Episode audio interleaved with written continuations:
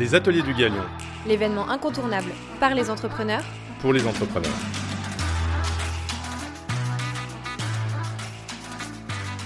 Bonjour, je suis Agathe Vautier, la CEO du Galion Project.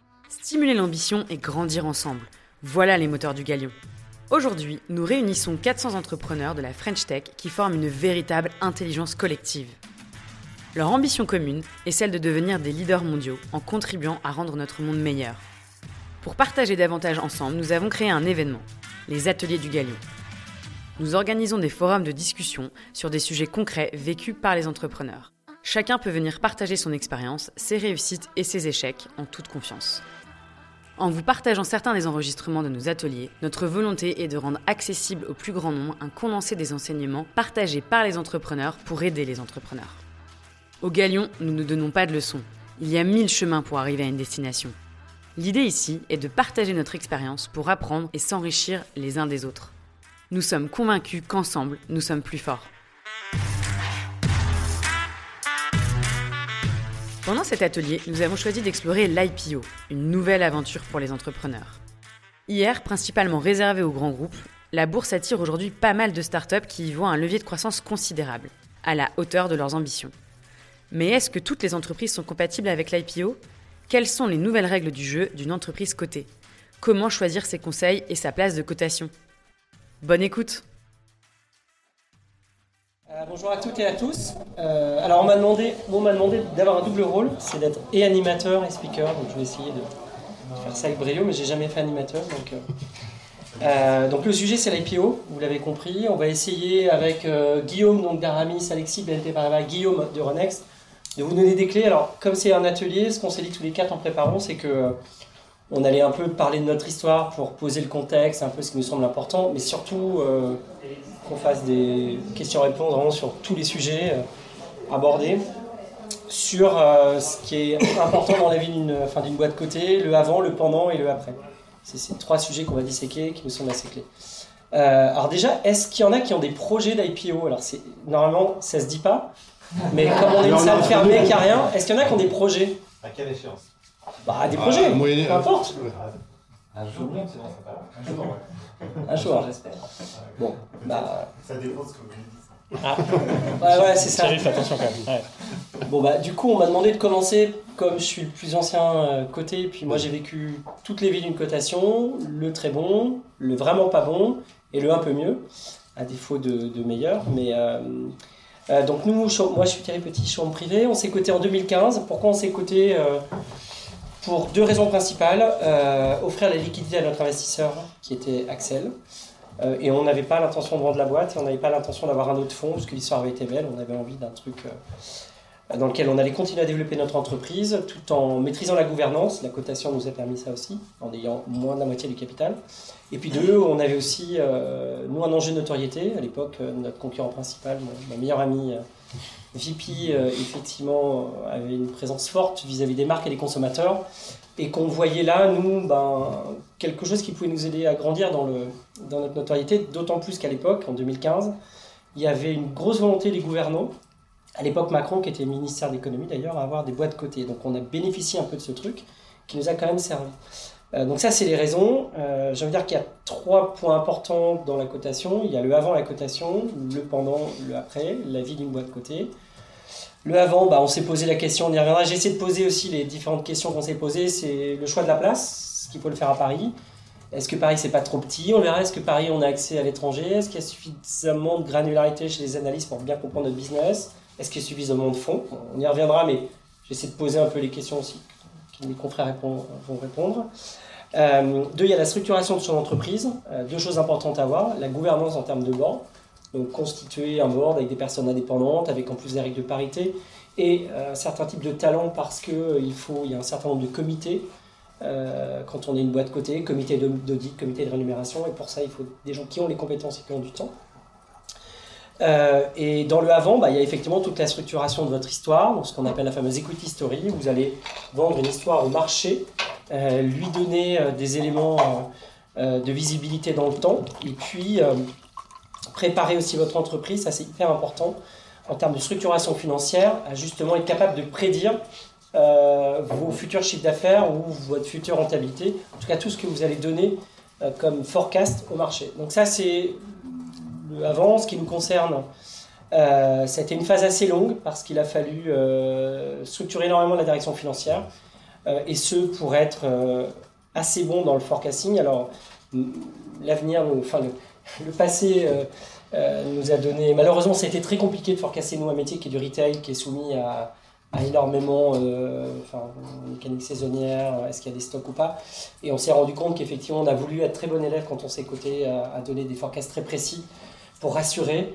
euh, et que finalement, ça nous a desservi par la suite parce que du coup, euh, à être très granulaire, euh, quand on annonçait 21,7 et qu'on faisait 20, ben, on se faisait taper dessus. Donc, enfin, on viendra après, mais je pense que c'est important la question du forecast qui est un enjeu central. Ça, c'est le avant.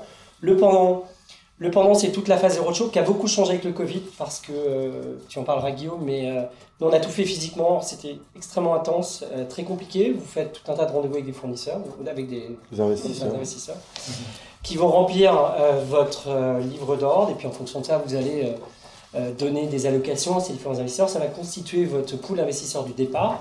Vous allez essayer d'avoir une répartition on le verra entre deux types d'investisseurs. C'est ce qu'on avait dit à l'époque entre des fonds qui sont plutôt long terme et des hedges. À la fois pour avoir suffisamment de liquidité et de rotation de votre titre et en même temps pour avoir une forme de stabilité. Et le plus votre book est bien construit le plus vous avez une bonne allocation des deux et le plus quelque part vous êtes euh, peu sous, moins soumis en tout cas à des variations, euh, variations fortes. Enfin, ça, c'est- ça, c'est mon regard, on verra les analystes, les spécialistes après. Du coup, cette phase d'avant, c'est quoi? C'est 12 mois donc, Alors, et là, donc la phase d'avant, la phase de préparation, nous, ça a été 12 mois. 12 mois, voilà. Je finis juste, parce que, et après, je, je laisse Guillaume qui a été Ouais. plus récent, il y a beaucoup de choses qui ont changé depuis, donc c'est pour ça que j'insiste pas trop, notamment sur le roadshow, ça n'a plus rien à voir, c'est complètement virtuel maintenant, donc euh, c'est beaucoup plus simple. Et la phase d'après, qu'il faut absolument pas négliger quand on, quand on se code, c'est qu'il faut apprendre à vivre sur un temps long, euh, dans lequel vous allez, votre société va pas toujours monter aux arbres, vous allez avoir, euh, euh, des fois vous allez rater vos, vos forecasts, il va falloir communiquer, il faut être soutenu par une équipe financière forte, un CFO bien sûr, il y a une pièce maîtresse dans votre organisation qui est l'Investor Relation, qui va gérer un peu comme un ambassadeur en fait ben, votre entreprise auprès des marchés et auprès des analystes et auprès des investisseurs. Euh, il vous faut assurer une présence forte, permanente, régulière auprès des investisseurs parce que si vous voulez de la liquidité sur votre titre, ben, il faut être en permanence un peu entre guillemets en vente, à présenter votre projet, à le défendre lors des résultats, etc. Donc ça demande beaucoup de temps, ça coûte très cher. Euh, Une cotation, ça coûte très cher. Euh, De par les personnes que vous, que vous recrutez et de par tout ce que vous êtes obligé de mettre en place en termes de comfy, en termes de gestion corporate, en termes de, de compliance. Donc ça, on y reviendra, mais c'est pas un truc à prendre à la légère. Et puis il faut être capable, effectivement, c'est vraiment le point important, de vivre avec euh, cette tension du marché, ne pas tomber euh, dans le revers dans lequel nous on est tombé. Donc je pourrais malheureusement, enfin, heureusement, malheureusement l'expliquer du quarter, c'est-à-dire vous êtes dans le quarter et vous allez tout faire pour rendre un quarter plus joli parce que vous avez annoncé 22, il vous manque pas grand-chose pour être à 22, donc vous allez bourrer votre trimestre, peut-être un peu en oubliant un peu le moyen et le long terme et au détriment d'un truc euh, euh, qui va vous revenir un peu comme un effet boomerang euh, dans deux ou trois quarters. Donc il y a cette gestion effectivement des forecasts qui est clé. Le principe, et je, vais m'arrêter là, c'est qu'il faut globalement être à peu près sûr de ce que vous allez vendre en termes de chiffres et être sûr d'être toujours un peu au-dessus. Donc, en même temps, il faut que ce que vous vendiez soit suffisamment excitant pour que quelqu'un qui rentre ait envie d'avoir une forme de rentabilité de son investissement. Mais si vous mettez trop de risques, et quelque part, si vous êtes un peu trop euh, vendeur dans les prévisions, bah, quand vous ne les tenez pas, vous prenez cher. Je simplifie, je résume. Je laisse Guillaume, euh, je laisse Guillaume peut-être présenter Ouais. euh, ça, puis après, on, voilà. je poserai les questions moi aussi, ça, ça me fait marrer. On essaiera d'avoir des Euh, réponses. voilà. Donc, donc Aramis, c'est une entreprise que j'ai créée il y a 20 ans avec, avec Nicolas Chartier, qui est sur un autre, euh, euh, une autre conférence plus tard, je vous recommande chaudement. Euh, et nous, on avait vendu une majorité du capital à, Peugeot en fin 2016, et il nous restait encore euh, 30% du capital, et on avait un deal avec eux pour continuer à développer la boîte. Et on a eu un besoin de lever des fonds. Euh, et ce besoin, en discutant avec notre actionnaire euh, Peugeot, on a estimé que la meilleure solution pour nous, c'était de- de faire une IPO pour le faire une augmentation de capital. Donc le sens de l'opération, c'était essentiellement une augmentation de capital de 250 millions d'euros. Euh, Nicolas et moi, on a vendu des titres à cette occasion, parce que comme entrepreneur, c'est toujours un petit peu de liquidité quand il y a des événements. Euh, donc voilà, donc Euh, donc effectivement, il y a l'avant, le pendant et l'après. Donc l'après, ce serait plutôt tiré à en parler parce que moi c'était le 18 juin, donc c'était pas, très- c'est pas très vieux. Donc juste pour vous dérouler le... On a eu les premières conversations avec notre actionnaire Peugeot, on va dire en mars-avril 2020. Discussion qui n'était pas forcément évidente au départ avec- eux, mais on a réussi à s'aligner. Et on a commencé vraiment à travailler dessus euh, à partir de novembre. Et on s'est listé le 18 juin. Donc nous, ça a été quand même assez vite, mais du coup, ça a été assez, euh, assez tendu. Surtout qu'entre-temps, au mois de mars, on a fait une acquisition au Royaume-Uni, donc ça a été vraiment compliqué. Euh, alors, ce que je raconte, donc la blague, Alexis, est-ce qu'Alexis, euh, BNP, ils ont fait partie de l'opération? C'est partie du pool de banque qui a exécuté l'opération. Et je lui ai raconté qu'on a pris une petite l'autre fois que quand tu commences, tu as l'impression d'arriver dans une salle, tout le monde se connaît, et puis toi, tu captes rien, euh, ils utilisent un jargon, et puis tu vraiment, tu ne captes rien pendant 3-4 mois. Tout est spécialisé, des agences de com spécialisées, des, des banquiers spécialisés, des avocats spécialisés, des... Tout, est spécialisé. Toi, tu arrives, tu es, là, alors, des fois, tu, te fais, tu te fais en papaouter parce que tu sais pas ce qu'il faut faire, pas faire, machin. Donc c'est un peu compliqué. Euh, et beaucoup, beaucoup, beaucoup de travail, énormément de travail. Alors ça tombe bien que c'était l'année Covid, mais ces gens-là n'ont pas d'horaire, donc euh, tu peux faire des calls à 23h et puis voilà le dimanche, hein, euh, c'est normal. Donc beaucoup de travail, très intéressant, très intense. Donc ça c'est l'avant. Globalement un process qui est pas très très efficace parce qu'on fait un business plan, ensuite il est challengé par euh, le banquier conseil si vous en prenez un, puis il est rechallengé par le pool de banque qui va faire, euh, faire l'opération, euh, pour ensuite faire toute une présentation dans laquelle tu vas mettre trois chiffres pour les analystes, qui vont refaire un business plan à partir de ces trois chiffres, qui vont ensuite te casser les pieds pour savoir si le business plan qu'ils ont fait eux, il correspond à celui que tu as fait toi, mais que tu leur as pas montré parce qu'il faut pas le faire. Et ensuite, ces mêmes analystes des banques euh, vont aller voir des investisseurs qui eux-mêmes vont refaire le BP à partir du BP de, de l'analyste. Enfin bon, c'est un truc assez inefficace globalement. hein. Euh, mais par contre, par contre, effectivement, tout un tas de bénéfices. Donc bon, bah, forcément, on lève des fonds, mais ça on peut le faire en private equity, avec des règles de gouvernance qui sont publiques. Euh, où typiquement, nous, on avait un accord privé avec Peugeot, il y a des choses qui nous arrangeaient, des choses qui nous arrangeaient pas. Bah, maintenant, on est une boîte publique, donc euh, ben, c'est les mêmes règles pour tout le monde, donc ils peuvent pas nous demander tel. euh, donc c'est, c'est- ça, c'est très très bien. C'est-à-dire que les packs d'actionnaires hein, de sociétés cotées tombent lorsque vous. euh, c'est assez important parce que certains ont parfois des, des packs d'actionnaires un peu contraignants. Quand vous cotez, tout ça, ça, tout ça, ça pète. Ou sont rendus publics. Ou Et sont rendus publics, alors voilà. mais- Guillaume aujourd'hui, il peut rien raconter à Peugeot qu'il raconte pas au marché. Ouais, c'est ça. en tout cas, c'est la différence majeure. Et euh, donc ça, c'est un, un- le sujet gouvernance, c'est, pas complètement neutre quand on a des boîtes d'une certaine taille avec des packs, des plans d'actionnaires et, voilà. Euh, évidemment, lever des fonds. Alors pour l'occurrence, nous, c'était lever des fonds. Toi, c'était plus de, de, de la liquidité. Euh, et après, il y a aussi fidéliser les talents. Parce que c'est beaucoup plus simple de faire venir des gens. Alors, évidemment, les gens qui viennent euh, quand tu es une toute petite start-up, euh, c'est un peu des aventuriers. Plus ça avance, moins c'est le cas. Après une IPO, c'est vraiment plus des aventuriers. Quoi. Ils viennent, mais tu, peux assez facilement leur donner des plans d'action, les intéresser, etc. Effectivement, c'est utile un peu pour la notoriété. Donc voilà, j'ai brossé, j'ai brossé le truc rapidement. Euh, effectivement, euh, il faut bien préparer euh, la société. Nous, c'était déjà le cas. on était déjà avec un actionnaire Peugeot qui était coté, donc il y avait déjà beaucoup de trucs qui étaient en place. Par contre, on n'a pas anticipé le, le le- le- la, la masse de travail avant l'IPO, pendant l'IPO et juste après, notamment l'investor relation. Euh, moi, je me suis retrouvé à faire l'investor relation, le co-CEO et le CFO pendant un mois, et franchement, c'était c'était pas très, pas très agréable. Et il y a beaucoup de demandes des investisseurs, c'est-à-dire que t'appelles, ils font des mails, et machin, et on a vu le concurrent qui a fait ci, a fait ça, qu'est-ce qui se passe? Au début, tu sais pas trop si tu... Voilà. Donc, beaucoup de travail, et je vais m'arrêter là pour qu'on puisse passer la, la main aux spécialistes, et puis vous pourrez poser toutes les questions. Moi, je vais rebondir, je vais commencer à poser des questions. Alors, est-ce qu'il faut se coter à Paris? C'est évident, parce que tu apparaît. Non, mais plus sérieusement, euh, je pense que vous l'avez vécu tous les deux. euh, euh, une bourse, c'est avant tout un, c'est une infrastructure. Euh, c'est euh, connecter euh, des, champions locaux qui ont une ambition plus large aux marchés globaux. Aujourd'hui, Euronext, c'est euh, c'est, euh, c'est 150 banques qui sont connectées à nos systèmes. C'est un accès à 90% de l'épargne mondiale en termes de connectivité. Et, et c'est en ce moment à peu près 8 milliards d'euros qui sont échangés par jour. Donc en fait, c'est se rendre éligible à. Et après, il y a tout ce qui va autour. Comment on existe, comment on flèche cette épargne. Et donc là, on touche sur les sujets de communication. Et donc le plus important, en fait, c'est d'être là où on est important pour l'écosystème, là où on est important pour les banques qui vont nous accompagner, là où on est important pour le bassin des investisseurs qui vont vous accompagner. Et là, on a deux beaux exemples, en fait, de, comment dire, de très belles ETI euh, de la tech française. Euh, et, euh, et, et en fait, c'est des boîtes qui sont valorisées autour du milliard, un peu plus, et qui sont en fait le, cœur, un peu plus, le, cœur de ce qui intéresse la gestion européenne. Euh, et puis effectivement, après, il y a toute la réflexion autour des spécialistes qui sont très anglo-saxons, très américains.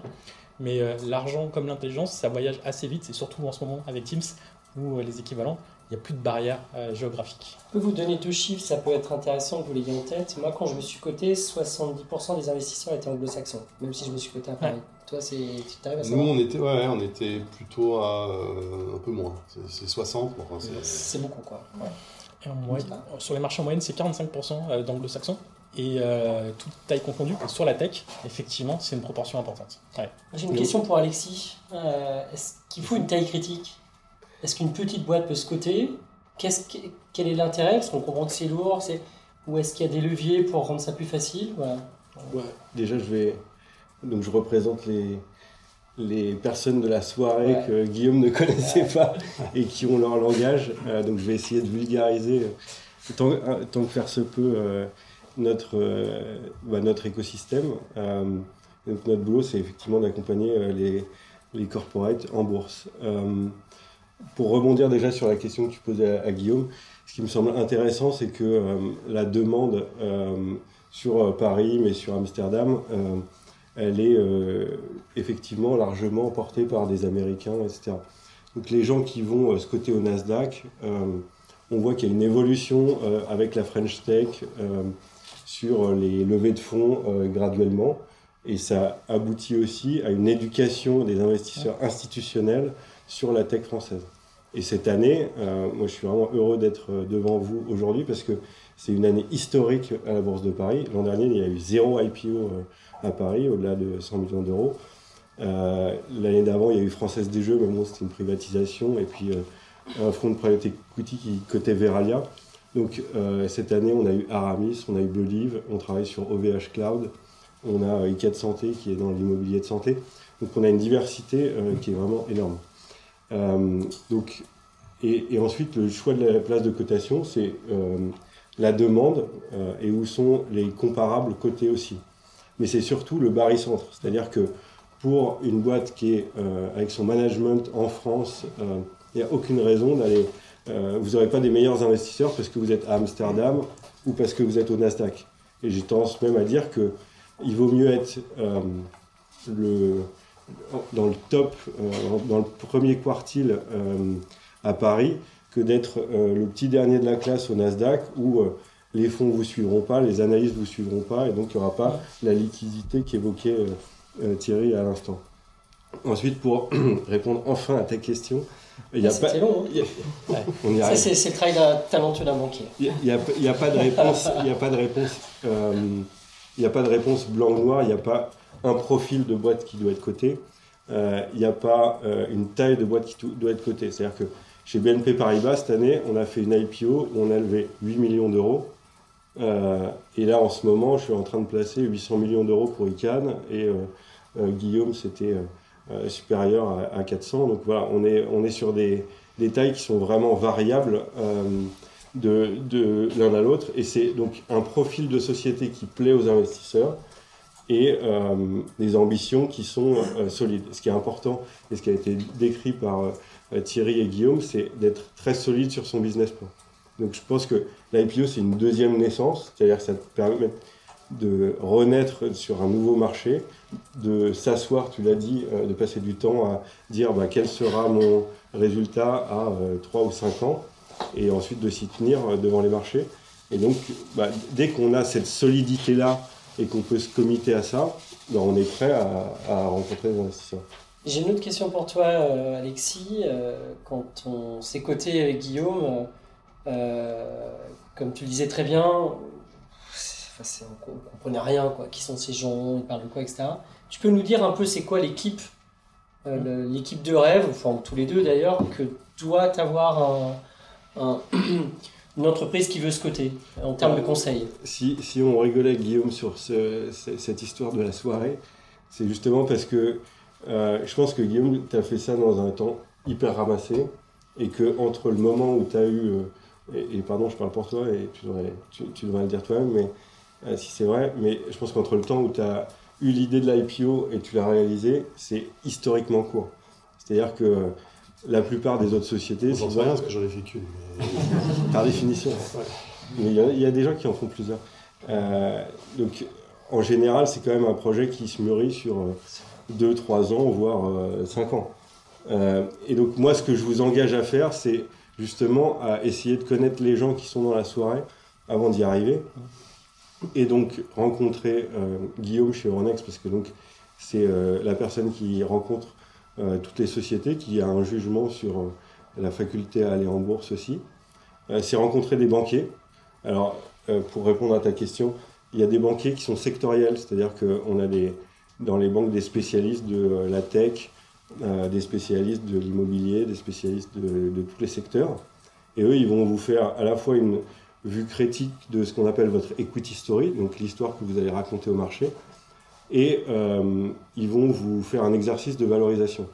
Et plus vous allez vous acclimater à connaître ces gens, plus, et moi je suis, mais c'est assez personnel, moi je suis beaucoup dans l'intuitu personnel, comme l'a dit euh, Guillaume, euh, on va passer en gros de 3 à 6 mois, night and day ensemble, à travailler sur vos perspectives, la façon dont il faut se vendre aux investisseurs, etc. Donc il faut qu'il y ait un vrai fit. Donc rencontrer des banquiers, des banquiers de, des banques françaises, parce qu'on est en France euh, et que je suis une banque française, mais aussi euh, des banquiers anglo-saxons, parce qu'ils auront pot- potentiellement un prisme différent. Euh, et puis des avocats, parce que, comme vous l'avez dit, la gouvernance, c'est un élément structurant. Le- les disclosures qu'on est obligé de faire au marché, bah, finalement, c'est des choix qui sont très structurants, parce que s'il y a des choses qu'on n'a pas envie de dire au marché, parce que, euh, je sais pas, Guillaume n'a pas envie de dire à son concurrent euh, allemand qu'il a telle marge euh, sur tel business unit, bah, potentiellement, ça peut être un deal breaker pour faire l'opération. Parce que nous, si on n'est pas capable de dire aux investisseurs qui fait telle marge, à ce moment-là, bah, on va pas pouvoir correctement valoriser l'entreprise. Donc voilà. euh, donc En il plus, y a- pour euh, faire un petit, un, un- un petit pendant avec le après, euh, vous allez définir ou mettre en avant des KPI lors de votre intro qui vous suivent. Mais des années, moi, 5 ans après, on me reparle encore d'un certain nombre de KPI. Donc le choix au départ, on n'est pas vraiment conscient. On se dit, euh, en plus, si les marchés sont un peu durs, on a envie de mettre plein d'indicateurs qui, quelque part, crédibilisent le futur en se basant sur le passé. Mais si ces indicateurs deviennent moins, mauvais, moins bons dans le temps, malheureusement, vous êtes toujours obligé de reporter par rapport à ces indicateurs. C'est extrêmement. Ce choix, on s'en rend pas compte quand on le espèce- il y fait. a- il y a une espèce Il est de, extrêmement contraignant. Enfin, il, est, il faut. de jeu où, inco- enfin, inconscient ou inconscient, où les banquiers essaient d'avoir le maximum d'informations parce que ça rend leur travail plus facile pour vendre le papier aux investisseurs. Voilà. Et toi, plus tu donnes d'informations, plus tu sais que ton concurrent va pouvoir en bénéficier et que derrière, comme dit Thierry, il va falloir tous les trimestres ou tous les semestres euh, redonner l'information. Euh, tous dans des boîtes, c'est difficile d'avoir tout au vert euh, chaque trimestre. Quoi. Donc, euh, Alors, Si je, si je peux me permettre, pardon, c'est justement parce que. moi, je, ouais, c'est- parce que j'ai une question pour toi après. Bah, je vais en un mot alors du coup, parce que c'était les témoignages de Thierry. Thierry, c'était une des, des premières euh, euh, belles, euh, belles boîtes tech françaises de la nouvelle génération qui était, qui était venue en bourse en, en 2015. D'ailleurs, on a vu euh, quelqu'un qui n'était pas encore président qui était venu fêter ça, donc on voyait que c'était vraiment un événement important parce que c'était la, première à avoir bien grandi et bien franchi le pas.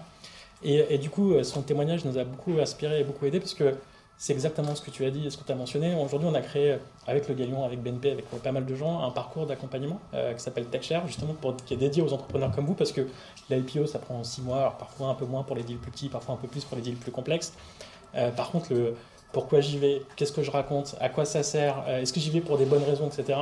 Tout ça, c'est des éléments qui méritent d'être d'être mûris, partagés, réfléchis. Et donc, ces parcours d'accompagnement qu'on a créés sont vraiment créés pour ça, et ça se positionne genre 2-3 ans avant. C'est en plus une accélérateur de la réflexion, on vous oblige à réfléchir, comme aujourd'hui. Et, euh, et, euh, et on vous fait rencontrer une vingtaine de patrons de votre côté qui vous racontent ce qu'ils ont fait en bien, ce qu'ils ont fait en moins bien, ce qu'ils feraient différemment et comment ils vont faire la suite. Euh, on vous présente tous, ceux, tous les experts parce qu'il faut les connaître, en fait, pour connaître les règles, pour connaître le bon momentum, pour connaître si on est, si on est au bon moment. Et après, euh, tout ça est beaucoup plus naturel et beaucoup plus facile. Euh, et ça, je pense que c'est un point important. Et aujourd'hui, ça n'existait pas quand tu es venu. Euh, maintenant, ça existe. Donc, pour, euh, je trouve que c'est un, bon point. Est-ce que vous avez des questions déjà ou, euh, Ouais, moi j'ai une question. J'ai entendu, donc toi tu disais tout à l'heure, moi je suis Bertrand Stiscout. Ouais. Euh, tu disais tout à l'heure, euh, moi je me suis introduit, euh, enfin on, on a fait l'IPO parce qu'on voulait faire de la liquidité à notre Mhm. super gros actionnaire. Ouais. Euh, là il y a une autre raison, il fallait lever de l'argent. Ouais. Euh, donc il y a, y, y des pourquoi qui sont, enfin des raisons qui sont un petit peu différentes. Ouais. Ma question c'est, est-ce qu'il n'y a pas une évidence à un moment où ta boîte, quelle que soit la raison finalement, elle est mûre, elle doit y aller, c'est c'est son, c'est son, c'est son destin? Ouais. Moi je, moi, je suis assez d'accord avec toi. Je pense, nous, il y avait une forme d'évidence. Et euh, enfin, pour nous, c'était, comment dirais-je, une forme d'évidence et de maturité de l'entreprise aussi. Euh, nous, on se voyait être aux commandes de cette entreprise encore pendant très longtemps. On ne se voyait pas se faire chier avec euh, des fonds de private equity parce qu'on avait une très belle histoire avec Axel et que, avec un KR et tout, euh, ça nous faisait chier. Et on s'est dit, la bourse, et finalement, bah, on va maîtriser complètement la boîte, la gouvernance avec euh, à l'époque 40% du capital. Euh, on, on peut faire de la liquidité pour nous, on peut offrir des actions gratuites, très important aussi pour les salariés, les embarquer. C'était un peu le sens de l'histoire, mais C'est ça, faut nous expliquer une quels forme de taille aussi. Parce qu'on a l'impression quand même qu'on rentre dans une, dans, dans une autre pièce. Tu deviens mature, quand tu reviens grand en arrière. Ouais, Non, non, c'est c'est vrai. Il y, il en a qui reviennent en arrière. c'est une c'est deuxième. Tu deviens un peu adulte. Exactement. Tu deviens un peu. ça- moi, j'ai eu ce sentiment de me dire bah voilà, ma boîte. Bon, je suis plus une start-up, bien sûr, je suis plus une scale-up, je suis une boîte un peu normale, donc une boîte un peu normale qui doit faire euh, C'est euh, du chiffre, de la rentabilité, générer du cash, euh, chose que euh, quand on est une start-up, parfois on a tendance à oublier. Donc, euh, je dois avoir un modèle économique, rentable, pérenne. Absolument, parce que, Voilà. enfin, en France, moi, j'ai pas vu d'IPO de, de, de- de boîtes qui perdent beaucoup d'argent. Mais par contre, j'en j'en vois dans pas mal d'autres pays. donc, Alors, euh, c'est vrai. c'est- c'est un- aux États-Unis, tu C'est peux lister et C'est la perdre des deuxième centaines de question millions. Était plutôt pour toi. C'est de savoir s'il y, a des- il y a des places de marché qui valorisent mieux que d'autres. Bah, c'est c'est ce que je disais tout à l'heure. Euh, je pense que ça dépend vraiment du profil. Et euh, si tu perds beaucoup d'argent et encore une fois, tu as un chiffre d'affaires qui est 100% en France, euh, c'est pas parce que tu vas venir te coter au Nasdaq que les, in- les investisseurs vont être super excités. Bah, il est peut-être possible aussi que les investisseurs américains ils comprennent plus euh, euh, Ils comprennent- non rentables encore que. Oui, mais tu vois, euh, si tu regardes TIDS qui est dans l'AdTech, euh, euh, la boîte de Patrick Darry, euh, enfin une des filiales, euh, qui avait un pro- projet d'IPO au Nasdaq, euh, bah, ils y sont allés et euh, ils ont essayé en juillet Ouais. et ça n'a pas fonctionné. Et c'était au Nasdaq et clairement, c'est là où il y a tous les comparables. Donc, c'est pas une garantie de succès. Après, et pour revenir sur ta première question, je pense que euh, il y a un moment où euh, tu sens la maturité de la boîte, mais je pense qu'il y a aussi un moment où il il faut aussi aligner un certain nombre de stakeholders. Donc, euh, quand tu es tout seul aux commandes de ton entreprise et que tu la détiens à 100%, tu es le seul décisionnaire, ça va. Quand tu as des fonds de private equity ou un corporate, euh, il y, a, un moment où il va falloir qu'on parle tous ensemble de valorisation.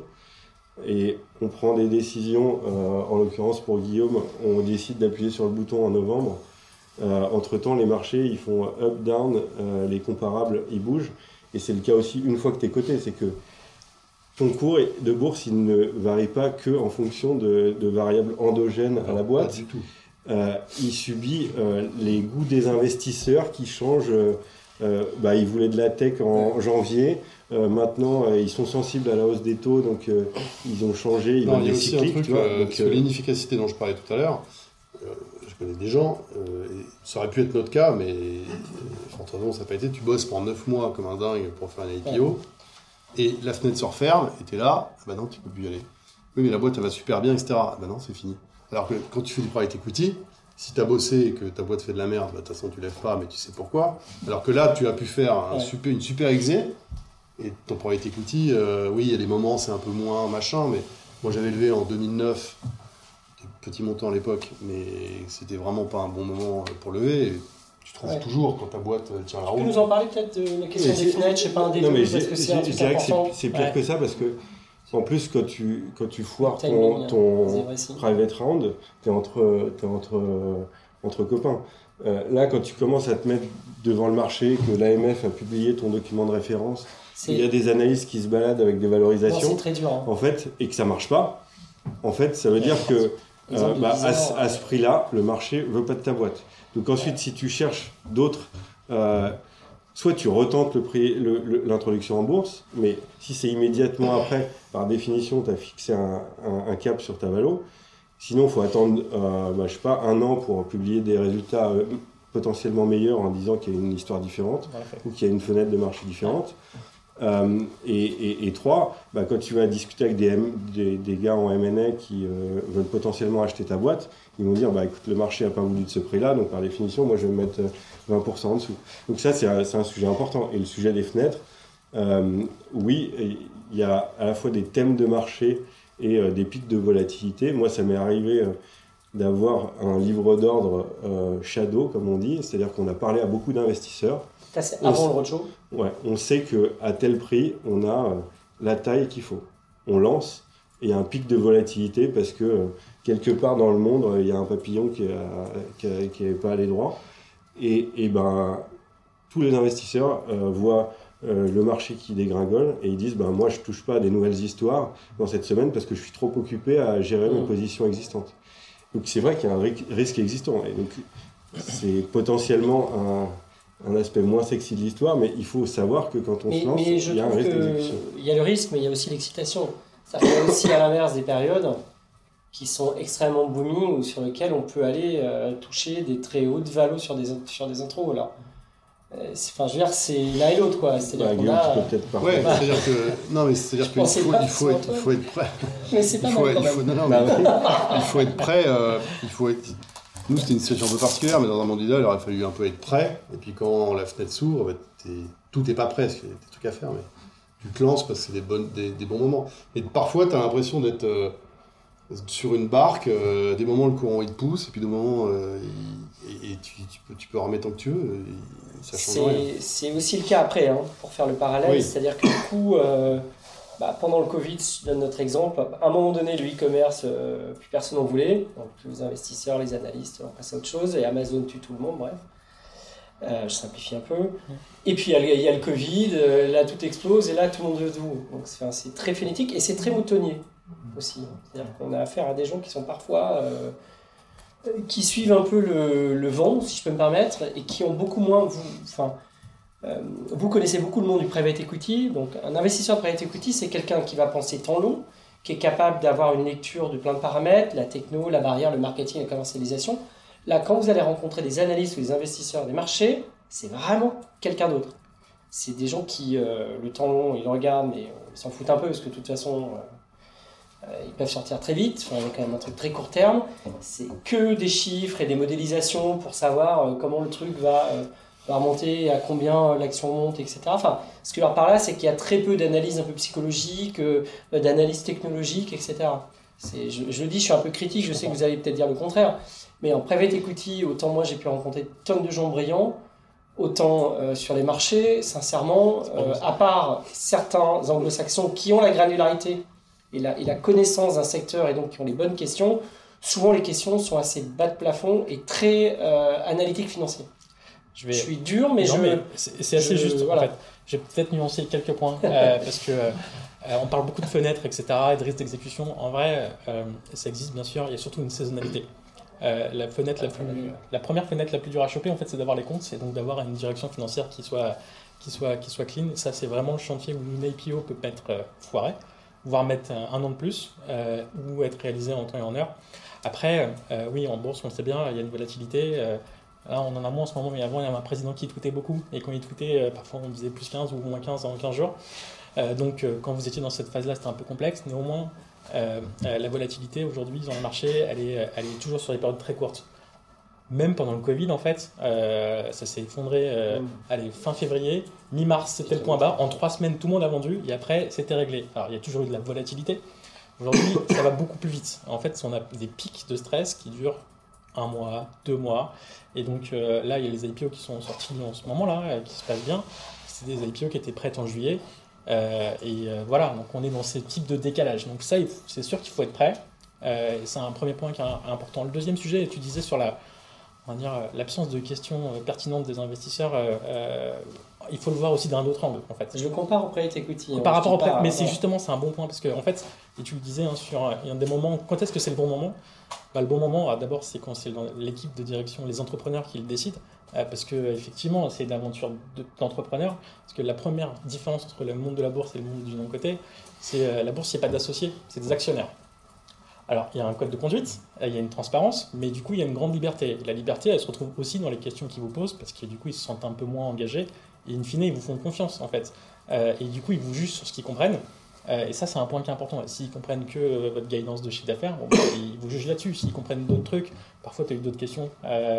Bon, toi, il s'avère que tu étais déjà mobile, etc. C'était la- l'ADN de Showroom. Donc, mais du coup, c'était. C'était presque naturel. In fine, tu avais convaincu là-dessus. t'as mais en des fait, je disais ça, c'est juste que, Ouais. pour, enfin, c'est pas tant mon expérience que dire que, enfin, le- les, Ils sont, euh, ils sont, les, ils sont, les- ils sont les- assez. euh, les investisseurs auxquels vous êtes habitués de private equity sont vraiment très différents des investisseurs euh, des marchés financiers. Voilà. c'est- c'est c'est un, un super bon point. Et in fine, derrière, c'est un outil de crédibilité. C'est-à-dire que euh, tu communiques sur ton ambition, tu communiques sur ce que tu sais faire, ce que tu as envie de faire. Et après, eux, ils ont tous des points de référence pour permettre de juger ce que ça va dans la bonne direction. Et en fait, en plus, ça- parfois, elles sont, c'est des points de référence qui sont médiocres. Parfois, c'est plus, euh, c'est plus pertinent. En fait, c'est des gens qui voient euh, 300 boîtes par an. Euh, quand ils vous ont vu avant, ils ont vu euh, votre plus gros client et votre plus gros fournisseur juste après. Euh, ils ont déjà un petit peu en tête deux, trois sujets. Parfois, ils vous posent une question con, genre euh, comment ça se passe au Brésil? Bah, Ça se passe bien au Brésil, non, parce que celui d'avant, il m'a expliqué que euh, lui, euh, son compte bancaire avait été frisé parce que telle banque est en panique, etc. Voilà, en fait, on se rend pas bien compte. Euh, c'est parfois un peu anodin, mais, mais, mais euh, cette, absence de, challenge permanent, c'est aussi cet outil de liberté. Et, moi, je pense que tu revenais sur les pourquoi on va en bourse? Bon, d'abord, quand on a envie d'y aller, parce que vous avez vu, c'est assez engageant, donc il faut y aller.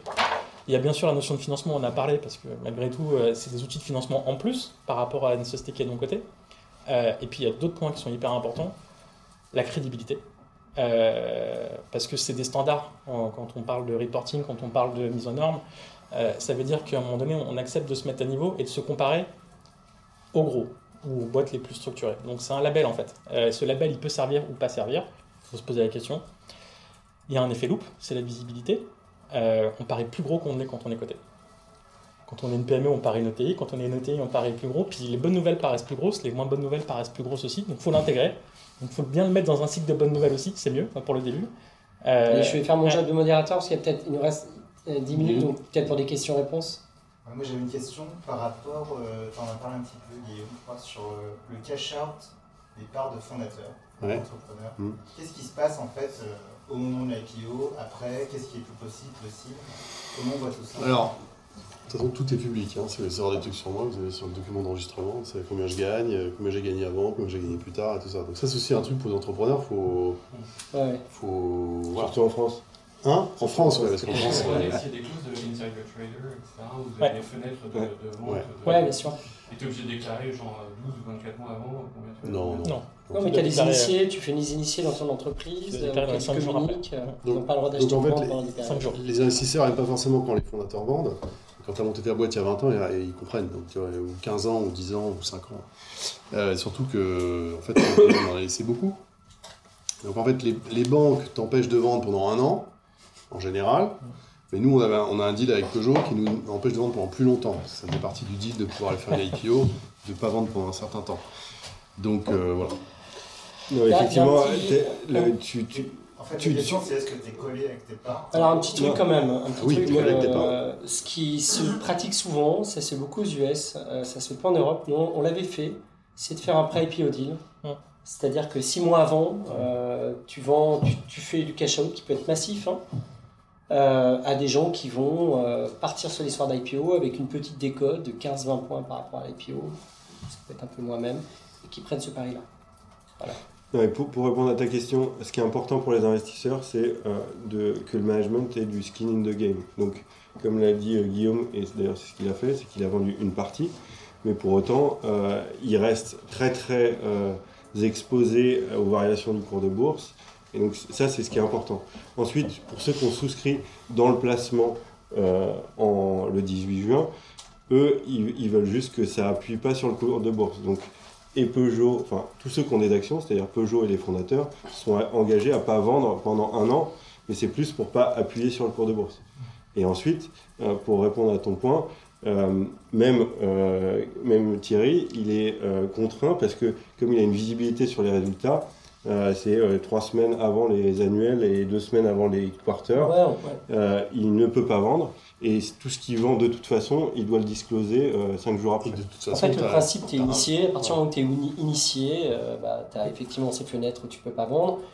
Et puis, si tu es teneur d'une information, alors si tu veux plus être initié, tu publies cette information. Et auquel cas, je sais pas si tu sais qu'il y a un trend, d'un machin, ou j'en sais rien, tu peux avoir le choix aussi de le publier. Comme ça, c'est rendu public. Et auquel cas, tu peux mener à bien euh, ce que tu as envie de faire. Il y a toujours des De possibilités. Mais t'es- t'es limité Bon, parce que tu c'est peux pas vendre, euh, tu peux pas vendre euh, plus que tant par jour. Thierry, t'es t'es coté depuis longtemps, du coup, t'en as fait quoi de ton capital euh, sur la, depuis entre Bah, les- nous, on a, alors, nous, on a une histoire euh, longue, mais nous, on a, on a fait beaucoup de cash out en fait. L'histoire est particulière, c'est que la société génère du cash, elle était rentable, donc on avait, quand on s'est coté, on a fait que du secondaire, ce qui est assez rare. On a fait un peu de primaire pour la couleur, mais on a fait 200 millions de secondaire, 50 millions de primaire à la cotation. On avait vendu 10% 6 mois avant l'IPO, et puis après, on a, on a fait rentrer un investisseur qui était Conforama à l'époque, enfin Steinhoff, euh, on avait vendu 17%. En fait, tu le fais plus par bloc que euh, sur le marché, et ça n'existe pas ça. Enfin, moi, je, voilà. Donc tu vends des blocs, en fait, euh, puis après tu rachètes. Hein. Nous, on a racheté aussi euh, quand l'action était basse. On... Comme notre métier qui consiste à acheter des fringues pas chères pour les vendre chères, on fait pareil avec les titres. Ça, c'est un. ça, On achète les actions pas chères et on les revend chères, tu vois. C'est le même métier. très voilà, c'est le même métier. Bah, c'est ta boîte, donc ce qui fait qu'on a encore 50% du capital et pourtant on a fait beaucoup, beaucoup de cash out. Mais euh, c'est l'intérêt aussi. C'est un super point, ça. Parce euh, que parfois, il y a des crises en bourse, ça arrive. Euh, bah ouais. et, euh, et Toi, moi- tu connais ta boîte, tu sais ce qu'elle vaut, euh, tu connais le potentiel, Exactement. tu comprends que le marché en ce moment il sait pas interpréter ça, mais toi tu sais ce qu'il y a, donc tu, tu rachètes des titres, tu remontes. Et c'est même mieux que ça encore, c'est que quand tout va mal en bourse et que le patron rachète, du coup, il, il a une nouvelle virginité, ces gens. Ok, Voilà. c'est un, mec engagé. Ça veut dire que c'est bien. Et, euh, et tous les patrons qui sont cotés depuis 20 ans se souviennent de 2008-2009, ils ont la banane en fait, ils ont adoré. Ouais, C'était génial parce que les investisseurs les suppliaient de racheter en fait, et ils étaient trop contents. Donc tu peux le faire, mais c'est structuré. Tu peux pas vendre un peu comme ça de temps en temps sur le marché, oui, mais c'est quand même mieux de faire des blogs, d'annoncer, de, enfin voilà, et puis même pour toi, pour te protéger, parce qu'il y a quand même euh, voilà, des risques à ça. Il faut le faire dans un cadre. Et... Et ça, du coup, c'est la banque qui vous accompagne, les fondateurs, pour vous suggérer la meilleure stratégie. Quelle est la part de votre décision à vous Mais c'est toi, enfin, les- les- enfin, je, je, je minimise pas le rôle des banques, mais euh, c'est toi et, ta vie et ton aventure. ça, Non, mais la pas, banque, tu euh, l'écoutes ou tu l'écoutes pas. Parce que la banque a des intérêts parfois qui ne sont pas les tiens. Qui sont pas les tiens. Ton avocat, faut l'écouter quand même, pour être sûr que Euh, voilà. faire. Ça, c'est Non, mais important. ce que je veux dire, c'est que dans une cotation, il y a aussi des conflits d'intérêts. Ouais. Il y a des gros conflits d'intérêts, je vais vous dire, vous allez très vite comprendre, surtout quand vous avez un fonds avec vous. En gros, le fonds, lui, va sortir, peut sortir beaucoup lors de la cotation. Et là, pour sortir assez vite, globalement, donc dans l'année. Donc le fonds, qu'est-ce qu'il a intérêt à faire? De vous pousser à donner des chiffres, de rendre l'histoire crédible, de mettre des forecasts comme ça pour optimiser la valeur court terme. Alors que vous, si vous sortez pas, si vous n'êtes pas aligné au départ, vous avez plutôt envie de maximiser la valeur long terme. Donc les forecasts, on les met bas, mais on est sûr de les délivrer parce que dans 2-3 ans. Donc ces conflits d'intérêts, après, euh, une banque, et je vais être très dur, à votre avis, elle a, elle a- elle a plus de repeat business avec, avec qui? Avec vous ou avec le fonds? Voilà. Donc nous, on avait pris un- pour éviter ça, on avait pris un conseil, d'ailleurs c'est ce que vous avez fait aussi, Ouais. euh, qui était notre conseil, bon, en l'occurrence c'était Rothschild, mais il y en a d'autres, et qui du coup euh, se faisait la lecture de tous ces potentiels conflits d'intérêts, parce qu'il y en a d'autres, les banques et les placeurs, et les placements. C'est-à-dire que la banque va placer vos titres auprès de différents fonds, euh, qui n'est pas forcément celle qui a fait equity story, c'est un peu compliqué, mais il y en a d'autres. Donc elle place le papier. Vous, euh, la veille euh, de sonner votre cloche, vous allez avoir votre livre d'ordre qui est rempli. Vous allez avoir 200 lignes, vous savez même plus de qui c'est, pourquoi, et qui demande je veux tant, attends, et vous ne savez pas. En fait, il faut quelqu'un qui vous aide à décrypter un peu tout ça pour savoir comment vous avez alloué finalement ces titres, parce que la banque peut aussi avoir des conflits d'intérêts. Elle peut avoir tendance à rendre service à un fonds ou un truc qui, à un moment donné, l'a aidé à boucler une IPO. Ça arrive, ça arrive, voilà. Donc, euh, et là, un conseil va mettre de la neutralité, parce que vous, vous savez pas, hein, vous avez tous ces ordres, quel choisir, pourquoi lui donner 50% à lui, 30%, moi j'en sais rien, 100% à lui. je- Et c'est très important parce que ça structure vachement euh, vos premiers Ah oui, mois en bourse. hein. Donc la bonne allocation, elle est importante pour aussi, rappelez-vous ce que vous avez dit, d'avoir une bonne, une bonne répartition entre des fonds qui assurent la liquidité, des hedges, et des fonds qui sont là un peu long terme. Donc il faut une bonne. euh, Enfin, je sais pas si je te laisse peut-être Guillaume partager ça. 100% d'accord. Sur le conflit d'intérêts, est-ce que tu es. Oui, après, euh, c'est- souvent, même parfois un peu inconscient. euh, Mais c'est vraiment dans un monde que tu ne connais pas, que les banques connaissent parfaitement. Et donc, euh, s'il y a quelqu'un pour te- t'orienter un petit peu dans le, dans le. Alors maintenant, si je devais en refaire une, ce serait beaucoup plus simple. Oui, ça c'est sûr. Donc, du coup, tu Non, vas mais moi, moi, je pense que c'est vrai et que c'est le, le truc à retenir de ce, Ouais, de ce workshop. C'est euh, effectivement que bah, vous, vous rentrez dans un monde où euh, il y a moins d'alignement euh, que vous et les deux, trois actionnaires ou le- l'actionnaire que vous avez. Et donc, il, y a, est-ce qu'il y a- il faut se poser la question de l'intérêt de chaque partie. Euh, et en l'occurrence, effectivement, sur la valo euh, ou sur le timing, il peut y avoir clairement, euh, ou sur le- la négociation du lock-up, donc, euh, qui est Ouais. les clauses de vente. euh, bah, et, et donc, il faut com- comprendre et décrypter quels sont les intérêts de chacun. Et, et clairement, c'est les moments euh, qui sont les plus, euh, notamment quand on discute de valo, c'est les moments les plus difficiles. Est-ce qu'il y a d'autres questions? J'en ai une dernière. On parlait de TILS tout à l'heure, euh, Nasdaq. Il y a une boîte israélienne, euh, américano-israélienne, qui s'appelle Taboola, qui est entrée au Nasdaq à travers un SPAC. Hmm. Qu'est-ce que vous pensez des, des SPAC? Parce qu'on n'en a pas parlé. Est-ce que c'est une donner, moi, je peux donner un regard, puis après. euh, Vas-y, vas-y. Moi, je trouve que quand tu as une, belle- une belle boîte, avec des beaux, des- un bon modèle, etc., tu te cotes en direct. Tu fais une cotation toi-même. J'ai tendance à penser qu'un SPAC, c'est la deuxième façon de se coter. Alors certes, c'est plus rapide, etc., mais en fait, et à la fin, les projets qui finissent en SPAC sont pas forcément les meilleurs. D'ailleurs, quand tu regardes un peu les cours, euh, un mois euh, passé les SPAC, je sais plus, mais récemment, c'était quasiment moins 20 ou moins 30 euh, systématiquement. Ouais, aux US. ouais. Moi, je me méfie beaucoup aussi de- des énormes conflits d'intérêts dans les SPAC, où les banques aussi ont beaucoup d'argent à gagner, parce qu'à la fin, s'il y a des gens qui gagnent, c'est beaucoup les banques qui placent, etc. Bah non, mais c'est vrai, il faut, faut dire les choses. Donc pour moi, enfin après, je pense que ça dépend comment, comment et si tu as vraiment une belle boîte, tu la cotes en direct. Toi, tu as fait la première SPAC euh, en France. Tout le monde sait ce que c'est qu'un SPAC ou pas C'est un Special Purpose Acquisition Company. C'est une société vide avec des investisseurs et des dirigeants qui sont connus et qui lèvent un peu d'argent et dont le, la Une finalité, thèse, ouais. avec une thèse d'investissement, et la finalité, c'est d'aller acquérir une boîte.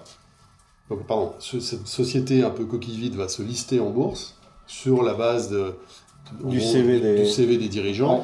et va aller ensuite acheter une boîte, par exemple comme la nôtre, euh, et euh, là, du coup, la- la- le listing se fait beaucoup plus rapidement.